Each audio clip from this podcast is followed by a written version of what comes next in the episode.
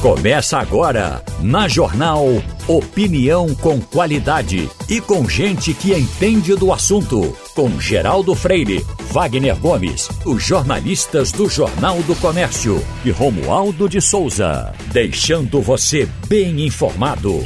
Passando a Limpo. Chegamos para o Passando a Limpo.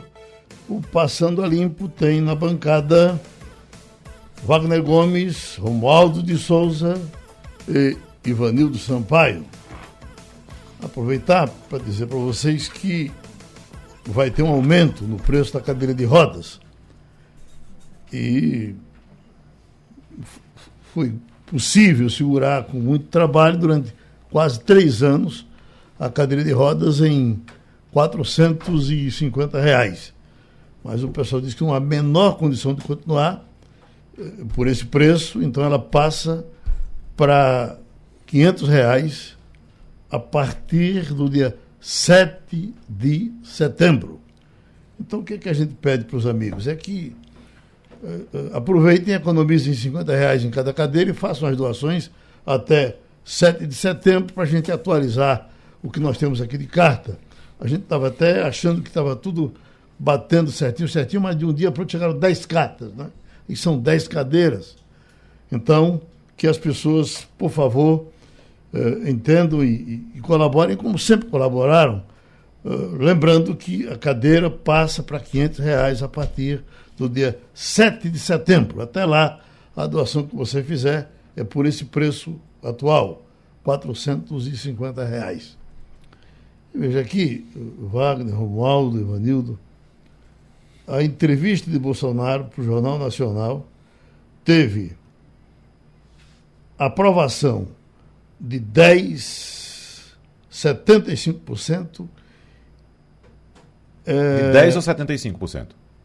10,75%. Certo. Tá certo? Aprovação. Deixa, deixa eu dizer como, como, exatamente como está aqui. A entrevista do presidente Bolsonaro ao Jornal Nacional na segunda-feira teve 10,75% de aprovação e 89,25% de reprovação. Pesquisa feita entre o público não militante das redes sociais. Tá certo? De quem foi que fez essa pesquisa? Aí ele vem aqui, o assunto despertou interesse, patati patatá. O levantamento foi feito pela Agência de Análise de Dados e Mídias, MAP, que se baseou em um universo de 1 milhão e 400 de publicação realizada, patati, patati, patatá. Bom, então é isso. Lembrar que hoje é o dia da, da sabatina com Lula, é, tem um, um, uma massa enorme de, de, de pessoas ligadas ao presidente Bolsonaro, espalhando boatos no zap, por exemplo, um, que é o mais constante, de que vai ter no mesmo horário uma entrevista de Bolsonaro no SBT, porque eles acham que a audiência que a Globo teve com o Bolsonaro não foi da Globo, foi de Bolsonaro. Uhum. Ele levaria essa mesma audiência para qualquer canto que ele fosse. Ótimo. SBT, uhum. mídia social, qualquer coisa. Então, é, mas para quem tem interesse de ver, até porque não é, você não veio para votar, veio para entender, né? Ah, é bom dizer que seria impossível fazer isso. Possível, quanto a, a, a lei eleitoral não permitiria a essa altura do campeonato. Teria que ter todas aquelas negociações. E se fosse, talvez, há, há três semanas, dava para fazer, se interessasse o outro canal fazer esse tipo de concorrência, que acho que ele não, não tem interesse nisso. Fazer o quê? Em pool? Hein? Fazer, o que, não, é que você quer dizer? você pegar um candidato e dizer, eu vou concorrer com o outro. Uhum. Tá certo? Entendi. Não, não havia esse interesse. Então ele não tem. Hum. Não tem entrevista do Bolsonaro de jeito nenhum. Hoje, a não ser naquela live que ele apresenta sempre, uhum. né? E, e o de Lula confirmado para as, para as 8 e meia. 8 e meia hoje, uhum. 8 e meia. Né? O jornal começa às 8 e meia. Eles só, eles só fazem a abertura, chamam as manchetes uhum. e já entram com a entrevista. O, uh, qual a sua expectativa para hoje, Ivanildo Sampaio? Bom dia, Geraldo. É, veja bem, eu, eu fico meio com a orelha em pé em relação a essa entrevista. Eu não tenho maior simpatia pelo presidente Bolsonaro, mas não acho que ele se saiu tão mal a ponto de ter tido audiência tão baixa. Não, a audiência não foi baixa, não. Ele respondeu a maioria das perguntas, a grande maioria das perguntas, uhum. não é? Naquele estilo dele, que a gente sabe que ele é agressivo. Mas ele não se furtou, ele, ele é, se comportou como um entrevistado, que está no canto da parede e tenta se defender. É dizer, ele não, não mudaria meu voto. Mas eu não acho que, essa, que o desempenho tenha sido tenha tido um, um, uma aceitação tão pequena, tão baixa. Veja, não, Pô, mas isso é outra coisa, eu não, não questiono a, o que pes... o, é. os institutos de pesquisa realizam. A pesquisa não trata da audiência, ela trata, eu... ela trata da, da, da, qualidade da entrevista, né? Então você teve pois 10, é, eu não acho que 75 que teria aprovado e, e 89,25% que desaprovou a entrevista. Isso é um, uma divulgação de hoje aqui. Isso desse... é uma questão de aprovação é. ou reprovação. Essa agência fez um levantamento com os usuários de mídias sociais. O que você achou da entrevista? Você aprovou ou reprovou? É. Foi a pergunta que a agência fez. Mas o que é isso aí? Aprovou por quê? Reprovou por quê? É muito solto. Uhum. Pronto. Aprovou porque ele foi, aprovou porque ele não foi? Não, porque a qualidade da entrevista. Seria assim: foi boa ou foi ruim? Aí 89% teria dito ruim. 10, 75% teria dito boa. Agora vamos. Aí, ruim para quem? Ruim para o telespectador, ruim para Bolsonaro, ruim para a empresa? Está é muito solto isso, né? Uhum. Eu vou detalhar, Ivanildo, você tem razão. Eu vou eu detalhar sei, aqui. Eu... Vou pegar essa informação aqui agora, vou detalhar para você. Então, é. enquanto isso, uh, Romualdo. Olha, a minha expectativa é mesmo para o próximo domingo. Para mim, esse debate do pool de rádio, televisão, jornal, que vai reunir a Band, a TV Cultura, o UOL e a Folha de São Paulo. E aí, quando eu digo Band, é o sistema Band de rádio e televisão, a TV Cultura, o site e portal UOL e a Folha de São Paulo. Então, a minha expectativa é para esse debate, para esse confronto entre os candidatos. A entrevista com o ex-presidente Lula hoje, ela pode ser um momento importante para a gente sentir, porque também vai ser uma, digamos, uma oportunidade para que o ex-presidente é, fale sobre determinados temas que ainda estão, como a gente costuma dizer na linguagem popular, Ivanildo, entalados na garganta e que ainda não foram totalmente digeridos. Portanto, acho que é importante a entrevista de hoje, como é, amanhã, que teremos a candidata Simone Tebet, também da mesma forma é importante ouvir o que Simone Tebet, o MDB e a Federação Cidadania PSDB têm a dizer sobre o Brasil. Mas eu estou mesmo na expectativa de que domingo à noite vamos ter o primeiro, uma linguagem popular, embate entre os candidatos. O primeiro arranca-rabo, como se diz lá em Carnaíba. Uhum.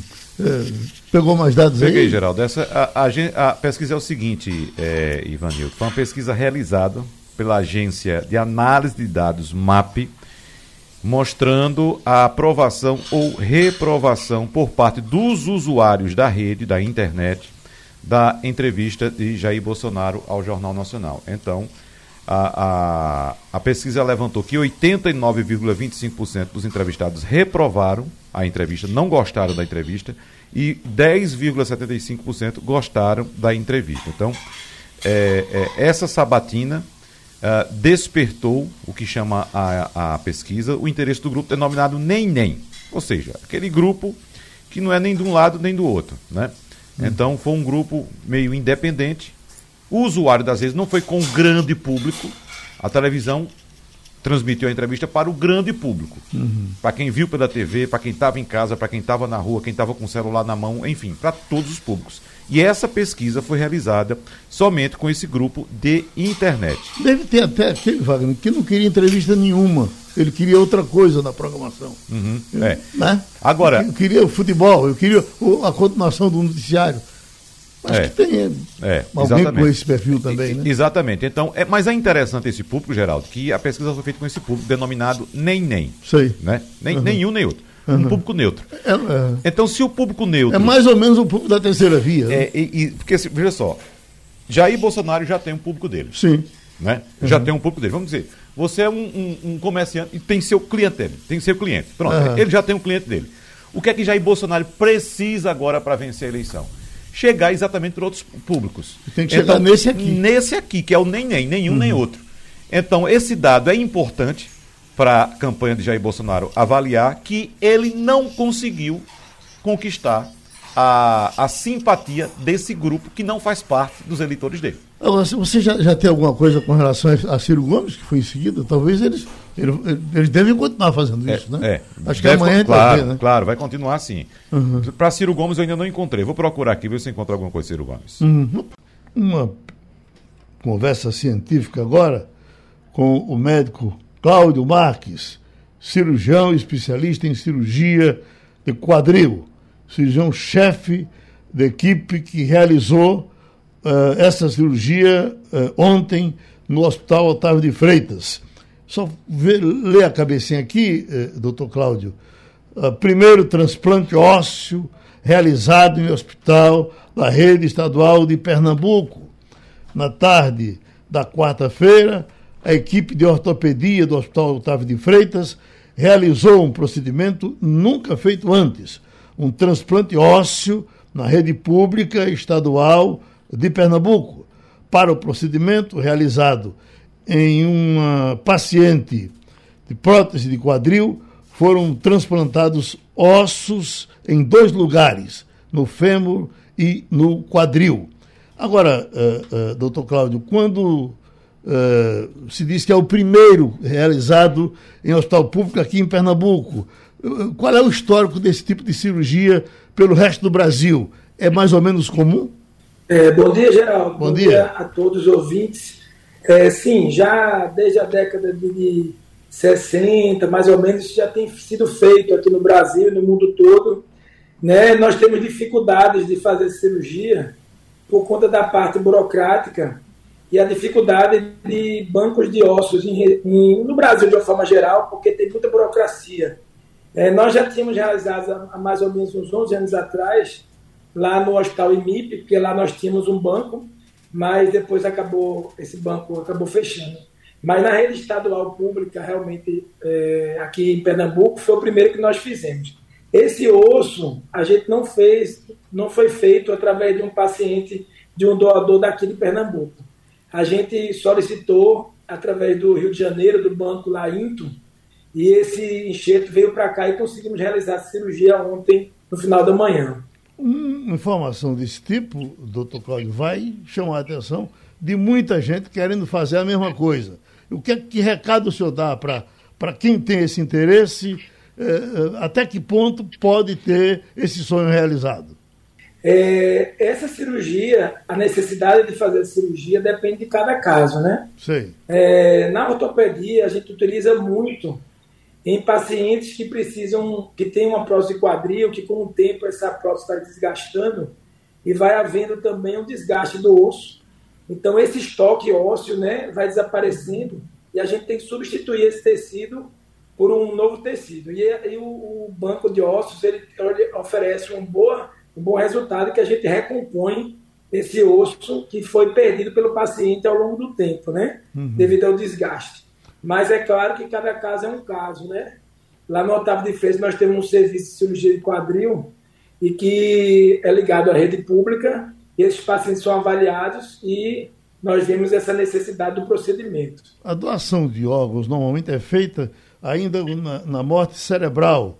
Aí eu lhe pergunto, no caso do osso, que, que é uma coisa mais firme, é, é, é pode ser feito bem depois da morte do, do uh, do doador?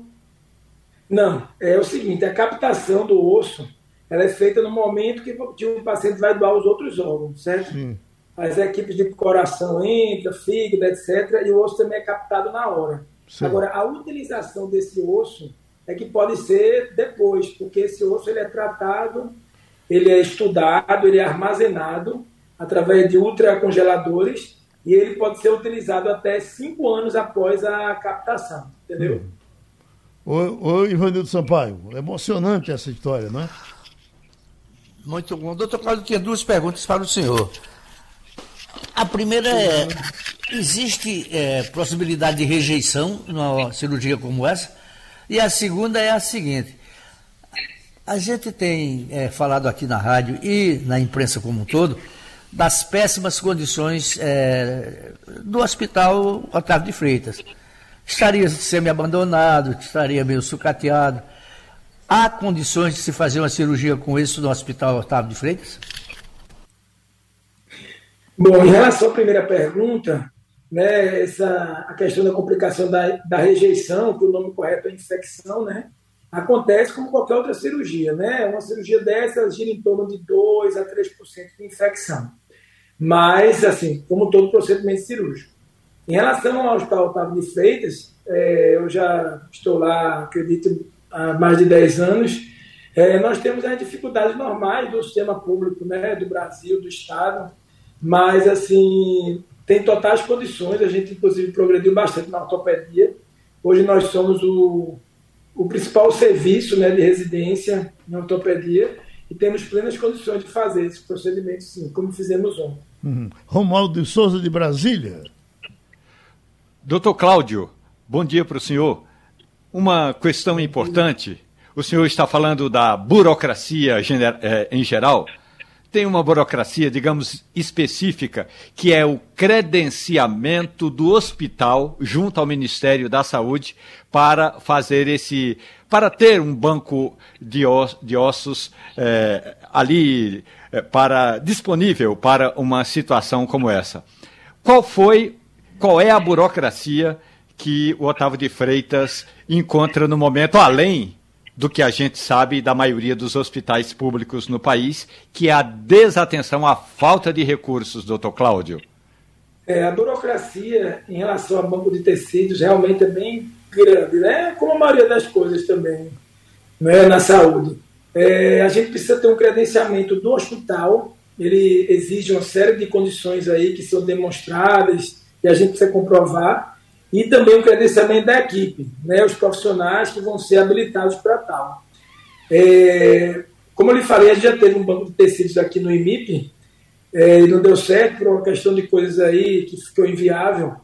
E aí agora, para facilitar, a gente está se credenciando para poder pedir de outros bancos do Brasil, entendeu? Inclusive, nós estamos em processo de credenciamento ainda, que não terminamos.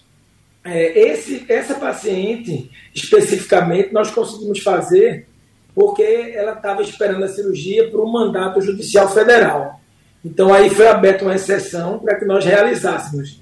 Mas nós estamos em processo de credenciamento para que nós possamos fazer essa cirurgia mais de rotina, não só no quadril, mas em outras áreas também da ortopedia, entendeu? Quais os requisitos do paciente para merecer esse tipo de cirurgia?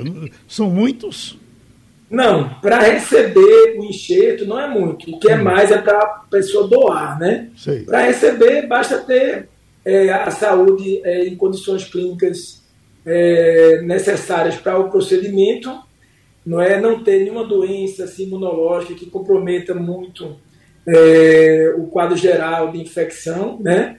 Mas não há esse tipo de exigência. Também não há exigência de fazer essas medicações para baixar a imunidade, né? Como são feitas em transplantes de órgãos maciços como fígado, coração, rim.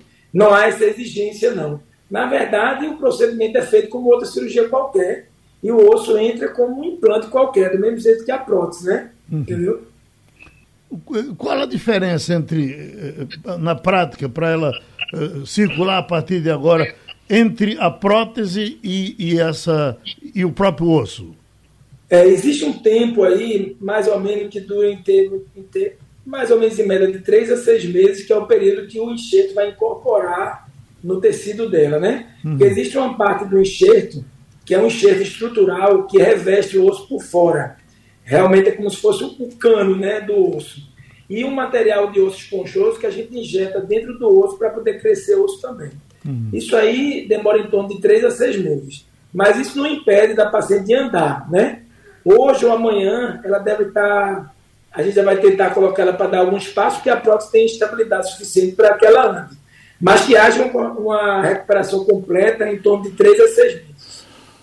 Pronto, então a gente parabeniza o seu trabalho, agradece a sua participação aqui. Nós ouvimos no Passando a Limpo o médico, cirurgião, especialista em cirurgia de quadril, Cláudio Marques. Isso aconteceu no Hospital Otávio de Freitas, onde a paciente está. Certamente o pessoal de imprensa vai se interessar também para fazer alguma cobertura. É, é, de, de, que forma se pode ter acesso a essa paciente, doutor Cláudio? É, a paciente ainda se encontra internada, porque ela vai ficar pelo menos até semana que vem, pela questão da fisioterapia, dos antibióticos. E aí, é, se quiser saber de alguma informação da imprensa, precisa falar com um pessoal lá específico da direção que cuida dessa parte. Uhum. Tem mais ou menos um prazo para o senhor dar alta para ela? Eu acredito, a previsão de alta dela é na segunda-feira, se estiver tudo bem, né? Uhum. Que é claro que a gente tem que ver algumas complicações, né? Que podem acontecer, infecções, trombose. Então, assim, a princípio a cirurgia foi tudo bem, mas nós temos que observá-la ainda para ficar de olho em certas complicações que podem acontecer. Mas a previsão, se estiver tudo bem, em torno da segunda-feira. Pronto, doutor Cláudio Marques falou no Passando a Limpo. Já estamos com o delegado Tancredo Loio em cima de um assunto bem importante, doutor Tancredo. Está aqui. STJ determina que guardas municipais não têm poder de polícia. Isso, de, de alguma forma, mata um pouco o sonho de alguns prefeitos, até aqui da região metropolitana que queriam uh, esses guardas com, com mais poderes. Você já tem uh, três ou quatro municípios metropolitanos, só o Recife ainda não adotou, mas o Cabo já adota o, o, o guarda municipal armado e a partir de que ele está armado, ele com, com mais poderes. Eu lhe pergunto, de princípio, o que é que o senhor acha disso? Se, se desse mais poderes ao guarda, não seria melhor? Ou, ou, a justiça está certa quando diz que o poder do guarda é limitado, é só para cuidar de patrimônio? Bom dia, Geraldo. Bom dia. bom dia, Ivanildo. Bom dia, Wagner. Bom dia, Romualdo. A matéria, Geraldo, é muito controversa, mas a decisão do ministro está perfeitamente dentro dos ditames da lei. A Constituição de 88, ela definiu quem é polícia no Brasil. Então, lá estão elencadas é, aquelas, aquela, aqueles órgãos responsáveis pela preservação da ordem pública e da incolumidade das pessoas. E são elas: Polícia Federal, Polícia Rodoviária Federal, Polícia Ferroviária Federal, Polícias Civis, Polícias Militares e Corpos de Bombeiros Militares e as polícias penais, federal, estadual e distrital. E também no, no, no parágrafo 8 desse mesmo artigo 144 da Constituição, está definida a atribuição da Guarda Municipal como responsável pela proteção de bens, de serviços, de prédios públicos. Só que, é, de um tempo para cá, vem crescendo é, um sentimento da classe legisladora no Brasil de dar, por conta de legislações outras, mais poder à Guarda Municipal. O meu pensamento é totalmente contrária, porque o Brasil tem 5.570 municípios. Você já imagina 5.570 polícias municipais sem controle, é, guardando subserviência ao prefeito do dia. Isso é muito ruim. Isso não vai contribuir para a segurança da sociedade, de forma alguma. É um tremendo equívoco achar que, por exemplo, armar a Guarda Municipal é qualificar a Guarda Municipal.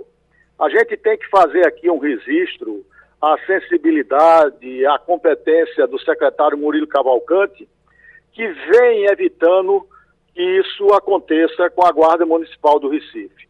A Guarda Municipal, ele tem um papel relevante, ela tem um papel relevante na segurança dos serviços, do patrimônio, nas atividades, por exemplo, de atividades da, de controle das vias urbanas, através dos órgãos de trânsito, a delegação de competência aos guardas municipais para eles cuidarem do trânsito. E eles se saem muito bem, muito bem, com muita competência. Daí para você achar que é uma nova polícia, isso realmente não contribui. Isso faz parte desse sentimento armamentista que graça no Brasil ultimamente.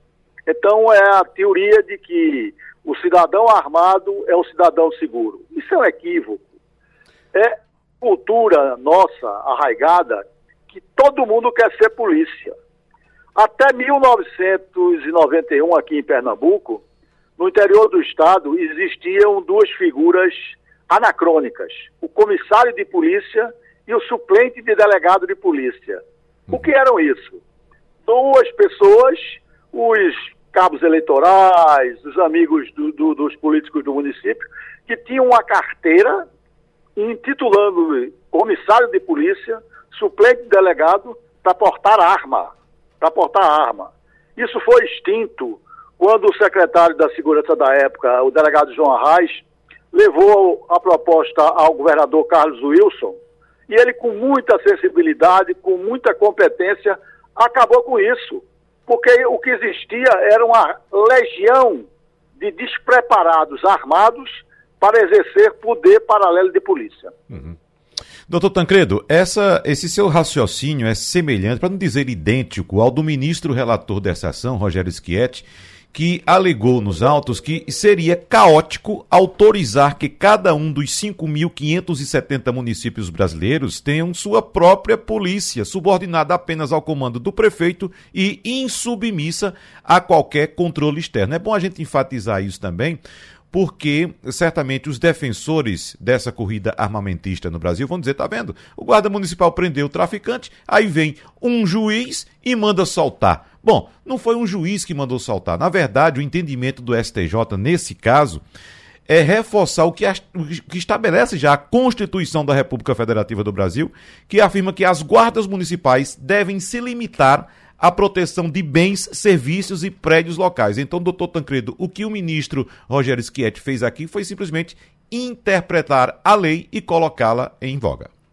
Veja bem, Wagner, é importante a sua colocação e deixar claro também para os ouvintes de que vamos dizer que a Guarda Municipal esteja guardando um prédio, esteja é, fazendo organização de um evento de rua. Nesses episódios, se por acaso um guarda municipal efetuar a detenção de uma pessoa, isso é próprio. Isso pode acontecer, isso é válido, isso é legítimo, porque está vinculada à atividade que o guarda municipal vem exercendo naquele momento. O que difere totalmente do poder de polícia, que esse poder de polícia é que é privativo das polícias civil e militar. Ivanildo Sampaio. É, durante muito tempo você teve uma posição de destaque, foi protagonista do sistema de segurança no Estado. No entanto, a gente vê hoje é, a violência se espalhando por todos os recantos de Pernambuco. O, o que conselho você daria para a gente tentar diminuir essa onda de violência que marca hoje a sociedade pernambucana? Bom dia, Ivanildo. Você é muito benevolente para comigo, mas me faz uma indagação muito, muito difícil de ser respondido.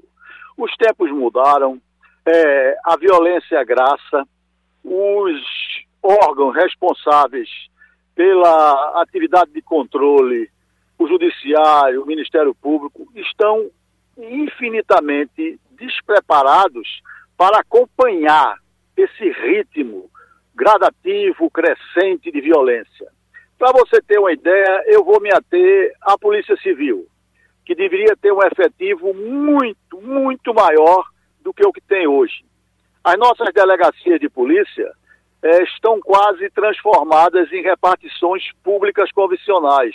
Abrem às 8, fecham às 18. Isso, é, a minha colocação pode ter um viés saudosista, mas isso não acontecia. A delegacia era aberta 24 horas, permanentemente, em qualquer recanto do país mas as coisas estão evoluindo. E o maior esforço que as autoridades policiais desenvolvam, é, o, o mecanismo, a estrutura, a logística é incapaz de responder à altura do nível de violência que hoje nós encaramos. Vamos para Brasília. Romualdo de Souza. Delegado Tancredo Loio, uma das questões na votação de ontem lá no Superior Tribunal de Justiça é que, por enquanto, esse fato específico do papel é, da Guarda Municipal vai se limitar a esse caso de alguém que foi abordado pelo guarda municipal e que deu voz de prisão porque o cidadão estava portando droga. E a polícia, ou desculpe, a guarda municipal não tem essa função. Agora, da mesma forma, se esse assunto chegar ao plenário do STJ, pode virar repercussão geral e aí vai valer para toda a situação e para todas as guardas municipais. Agora, o senhor fala de uma questão aí da Polícia Civil, em geral. Vamos pegar a Polícia Civil do Distrito Federal, que é a mais bem paga do Brasil, que tem o mesmo salário da Polícia Federal e, em muitos casos, a Polícia Civil também se diz desprotegida, sem condições de exercer a sua atividade. Porque há uma certa militarização das polícias civis no Brasil e, especificamente, a Polícia Civil ainda não consegue é, desenvolver esse papel de esmiunçar. Vamos pegar um crime, esmiunçar e do começo ao fim de um crime para que, de fato, aquele crime possa vir a ser elucidado, Tancredo? Veja bem, Romualdo, as funções das polícias civil e militar são muito distintas, muito claras. É, o que falta é, é o governo é, instrumentalizar melhor as polícias civis, porque as polícias militares elas têm ordenamento próprio vinculado ao exército eles têm código de disciplina, tudo bem. No caso da Polícia Civil, por exemplo, nós não temos, lutamos por isso há muito tempo, uma lei orgânica, nem federal, nem os estados possuem. O que é que a gente visa com isso? É garantir é, direitos, prerrogativas para atender bem a sociedade. Quando eu falo em direito, prerrogativa, não quer dizer vantagem pecuniária, nada disso. É, por exemplo, garantir ao delegado de polícia ser inamovível. Como o juiz é, o promotor é. Hoje, o delegado da sua terra, Carnaíba, se ele não olhar com bons olhos para Dona Maria da esquina, mulher poderosa, ele é removido da sua cidade. Isso é péssimo. Então, nós precisamos é, de uma instrumentalização legal para o melhor exercício da atividade de polícia judiciária que compete à Polícia Civil. Aqui tem um ouvinte que faz uma recomendação no interativo, ele diz o seguinte, doutor Tancredo, até Raul Jugma, que se posiciona a favor do uso da Guarda Municipal como uma força auxiliar para a solução de pequenos conflitos e policiamento uh, de órgãos e locais públicos. Bom, então, na verdade, é, é, é isso aqui que o, o, o juiz está determinando. Isso ele pode fazer, não é? Na verdade, sim. É, desde que não é, caracterize atividade própria de sim. polícia. Uhum. A matéria, Geraldo, ela é muito controversa. Porque o que acontece? Como a sociedade clama por segurança, ela vê qualquer coisa que surja como resposta aos seus anseios. Uhum. Então o povo diz, pô, se a guarda estiver armada, se a guarda estiver ali, eu vou estar mais seguro. Mas não é tão simples assim se fazer essa leitura. Porque armar não é dar competência. Armar não quer dizer que você vai dar mais segurança. Isso é um equívoco. Isso é próprio da barbárie, de uma nação não civilizada. E como nós estamos vivendo no país momentos de barbárie, quanto aos costumes, às instituições, às posturas dos governantes, então é, prospera essa ideia de que precisa armar a guarda. Vamos dar um exemplo. Carnaval, no Recife, Recife Antigo, a Guarda Municipal atuando com competência, com eficiência. Isso precisa que um guarda esteja com a pistola na cintura? Não. Lógico que não. Isso é da fantasia, da cabeça das pessoas. As guardas municipais, elas são relevantes, importantes para a sociedade, mas para que elas desempenhem as funções para as quais foram criadas. Médico não faz polícia, delegado não faz cirurgia. Pronto, a gente agradece mais essa participação do doutor Tanquedo Lóio aqui no Passando a Limpo. Vamos para Portugal? O nosso homem na Europa, Antônio Martins.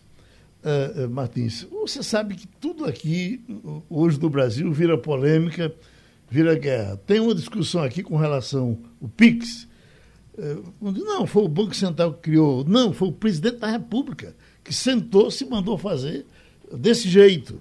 E aí, puxa vida, quando agora eu leio aqui, uh, Banco Central do Brasil copiou o PIX de Portugal, que se chama MBWay. Aqui embaixo diz: economistas de mercado, do mercado financeiro, dizem que o PIX brasileiro foi inspirado no MBWay português, serviço que funciona totalmente pelo celular. O Banco Central brasileiro copiou descaradamente o modelo português. Quer falar disso, amigo? Conexão Portugal, com Antônio Martins. Bom dia, Geraldo Freire, bom dia a todos do Passando Limpo, bom dia, ouvintes. Olha, não sabia que tinha sido copiado do MBA. Uhum. Realmente é uma tecnologia que existe aqui há uns dois, três anos mais ou menos e que funciona bem. Né? Você pode simplesmente pagar com o celular ou então dando o seu, o seu é, número de telefone é, para que seja debitado né, no, da sua conta o, o, o dinheiro que está conectado à sua, à sua conta bancária. Não é uma, algo de um banco só, né? Uhum. É, um, é um sistema chamado MBWay e é através desse sistema. Não necessariamente você tem que entrar no, no site do banco, no aplicativo do banco para fazer a transação. Você pode fazer a transação apenas pelo aplicativo MBWay não importando qual banco você esteja, a qual banco você esteja veiculado. É uma surpresa para mim, como, eu falei, né, que teria, o Pix teria sido copiado. Agora, com certeza, essas, todas essas tecnologias, elas não nascem no vazio, né? Elas, provavelmente o MBA, o MBA também foi copiado, foi adaptado de uma outra tecnologia que foi usada em outro lugar, né? E às vezes essas tecnologias elas nascem não necessariamente no campo em que elas foram criadas. Por exemplo, o que eu quero dizer é que o MBA talvez não seja inspirado, ou a tecnologia do MBA, do PIX, não seja inspirada apenas nas tecnologias financeiras, mas às vezes em tecnologias de outras áreas, né? Da área de, sei lá, de, de, de saúde, ou de área de, como a gente vê agora, de transportes, né? De, de serviços de transporte. Então, é, a tecnologia está aí, tá, tá, os códigos, as formas de se desenvolver, e é uma grande adaptação. O que a gente via antigamente numa, fazendo, por exemplo, vamos supor aí a questão do, do voto né, no Brasil. Essa tecnologia, de repente, ela, dá, dá ela, ela é a base para outras, outras tecnologias em outras áreas. Né? Então, é, é provável que haja realmente essa inspiração é, no MBA, no caso do Pix, ou até mesmo a cópia, mas sabendo que tecnologia é algo aberto. É, como é que você se desenvolve e adapta. Aqui, aqui o Pix é um sucesso enorme. Como é que o português convive com, com, com o Pix? É, é, vamos chamar de Pix, mas é, é, é esse nome que você está dando daí para cá. Agora, você já usa essa tecnologia há perto de três anos, não é isso? Mais ou menos isso. É. Uhum. E, e olha, convive bem. Uhum. É uma coisa tranquila. Não houve essa polêmica de quem é o pai do Pix, uhum. ou no caso do MBA. Uma uhum. decisão do governo, obviamente, de, de, de lançar um projeto no, junto ao Congresso, junto à Assembleia da República, para que passe isso, para que isso vire uma, uma, Porque a tecnologia já existia de alguma maneira, né? Uhum. e era, era só a decisão política de saber se ia implantar ou não, e conversar com os outros atores da, da questão é, é, financeira aí, né, dos bancos, os parceiros desse processo, que os bancos entram como parceiros desse processo, e, enfim, é, é essa, essa questão ela, ela já, ela já é, é, enfim, ela não, não, não, gerou nenhum tipo de polêmica nesse sentido. Uhum. Tem uma, uma, uma, das questões aí da polêmica no Brasil, que os bancos teriam perdido dinheiro com o PIX. Não sei, dizem que não né? ou por outro lado dizem que não, que não tem nada a ver, na realidade é uma, muito mais uma competição em relação às startups financeiras e não necessariamente ao Pix. O Pix é uma resposta dos bancos, inclusive, a facilidade que você tem de transferir dinheiro hoje via. Então, os bancos entraram um pouco nisso, mas é, é, o que eu vejo aqui é que o, o, o, o que houve foi uma. Por exemplo, você não tinha a taxa que é paga aqui, por exemplo, no banco, para você fazer uma espécie de TED, uma transferência que não seja urgente, é uma taxa pequena. É, ou, ou, melhor, ela não existe às vezes, a, a taxa de um DOC, de um dia para o outro. Mas se você for fazer uma taxa no mesmo dia, sim, passa a existir. E se for fazer uma taxa imediata, também tem uma taxa maior. Mas isso não chega aos pés do que a gente paga no, no Brasil por um TED ou por um, um, um, um DOC, hum. entendeu? E até pelo Pix também, que eu, no meu banco no Brasil, quando eu faço Pix, eu pago pelo Pix. Uhum. Então, é, não sei até que ponto é, houve essa, essa economia, é, ou melhor, essa perda de, de, de, receita dos bancos brasileiros, como dizem por aí, né? Quando uhum. querem atacar o, o, os bancos, enfim, que estariam contra o governo porque o governo começou o PIX. Enfim. Os bancos continuam batendo recordes e mais recordes aqui de lucros. O trimestral agora, todos ganharam, ganharam muito mais, se comparando, inclusive, ao que estava ganhando antes. Então, esse tipo Geraldo, de... isso, é uma, isso é uma constante, né? É. O banco nunca perde, eu nunca vi banco perder dinheiro. É verdade. Ivanildo eu Sampaio? Tenho, eu tenho 51 anos de idade, eu nunca vi banco perder dinheiro. Ivanildo? Bom dia, bom dia, Martins.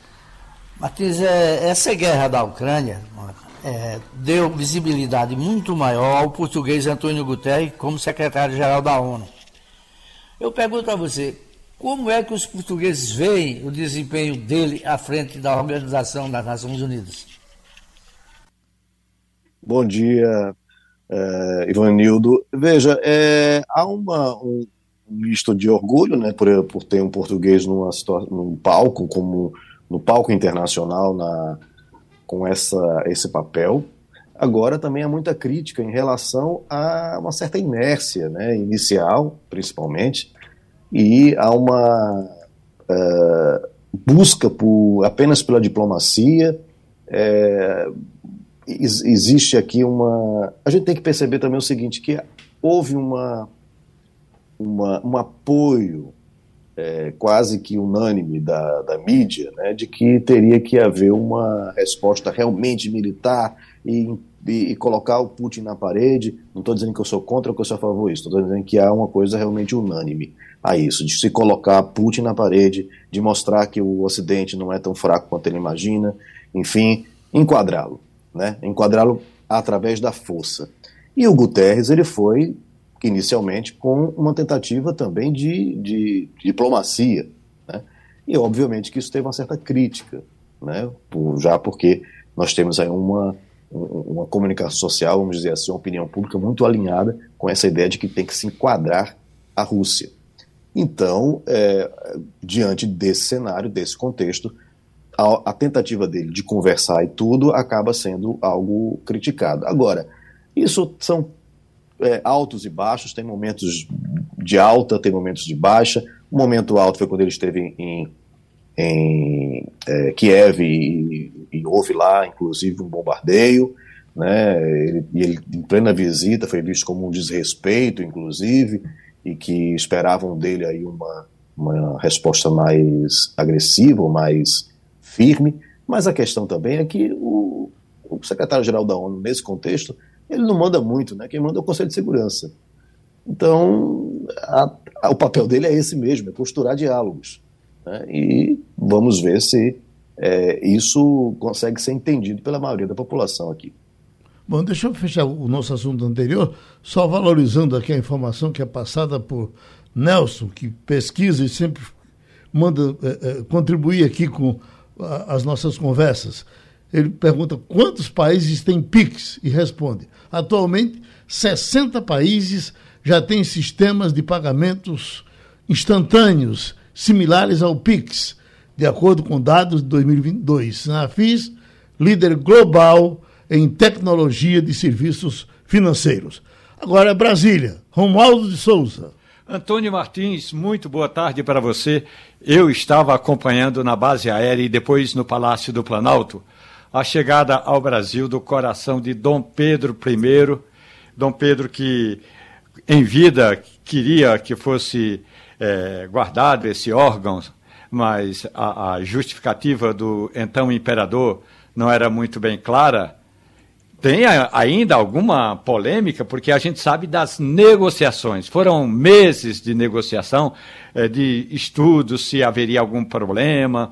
O Brasil garantiu e, e, cumpriu essa parte, né? Mandou um jato da Força Aérea Brasileira que saiu de Brasília, foi a Portugal, pegou o coração, trouxe o coração para Brasília e vai devolvê-lo. Ou seja, cada viagem dessa, isso na última cotação que eu fiz, pensando em fazer uma viagem num jato fretado para a Europa. No mínimo, é uns 200, é, 200 mil reais, 250 mil reais. Desisti logo. Mas e essa polêmica toda, Martins?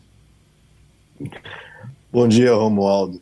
A polêmica mesmo foi no Brasil, acho, né? Aqui o que houve foi essa, esse desgaste em relação à negociação, porque o coração, de fato, ele era um material que estava guardado com uma série de, de cuidados, não sabia se poderia ou não aguentar essa essa viagem. A questão, a polêmica, eu acho que ainda está por vir. Está começando a vir agora. Eu vou falar dela. Antes é o seguinte, o que existia também era uma certa graça, né? Por exemplo, alguém dizer na imprensa, ah, que eles fiquem com o coração lá, porque o, o Dom Pedro I nunca gostou da gente mesmo, nunca, ele, ele nunca gostou de Portugal e que ele gostava mesmo era do Brasil, né? É, e outra coisa é a polêmica agora que eu estou falando é o seguinte, é que ao receber o coração de Dom Pedro I aí na, na, no Brasil, nessa solenidade, na última terça-feira, o presidente Bolsonaro repetiu o slogan do Estado Novo, que é Deus, Pátria e Família. E isso sim gera uma polêmica aqui. Por quê? Esse slogan, um slogan que era usado pelos nacionalistas, países nacionalistas no, entre a Primeira e a Segunda Guerra Mundial, Portugal, em plena ditadura, é, apreendeu esse slogan, foi usado muito por Salazar, Antônio Salazar, que foi o ditador mais é, longevo aqui, da, né, a, a, ditadura foi a maior, a, a mais longeva da Europa. E, e, ele foi o mais longevo ditador, porque foi um ditador de 48 anos, ele foi, durante esses 48 anos, 36, ele foi o líder da ditadura, ele foi o ditador.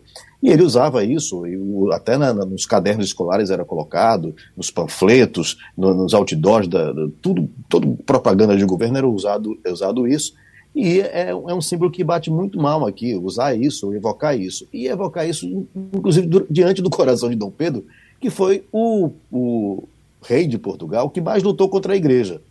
Né? Ele fala em Deus no slogan. E ele foi mais quem mais lutou pela igreja, contra a igreja, porque quando ele chegou aqui para é, é, disputar o trono com Dom Miguel, que era o irmão dele, que tentava usurpar esse, esse, esse trono, ele foi contra a igreja, a igreja ficou do lado de Dom Miguel ele, depois disso que ele ganhou essa batalha, ele é, nacionalizou uma série de bens da, da, da Igreja Católica, ele é, expulsou bispos, enfim. Então é uma coisa que nem, que nem do ponto de vista de coerência histórica existe.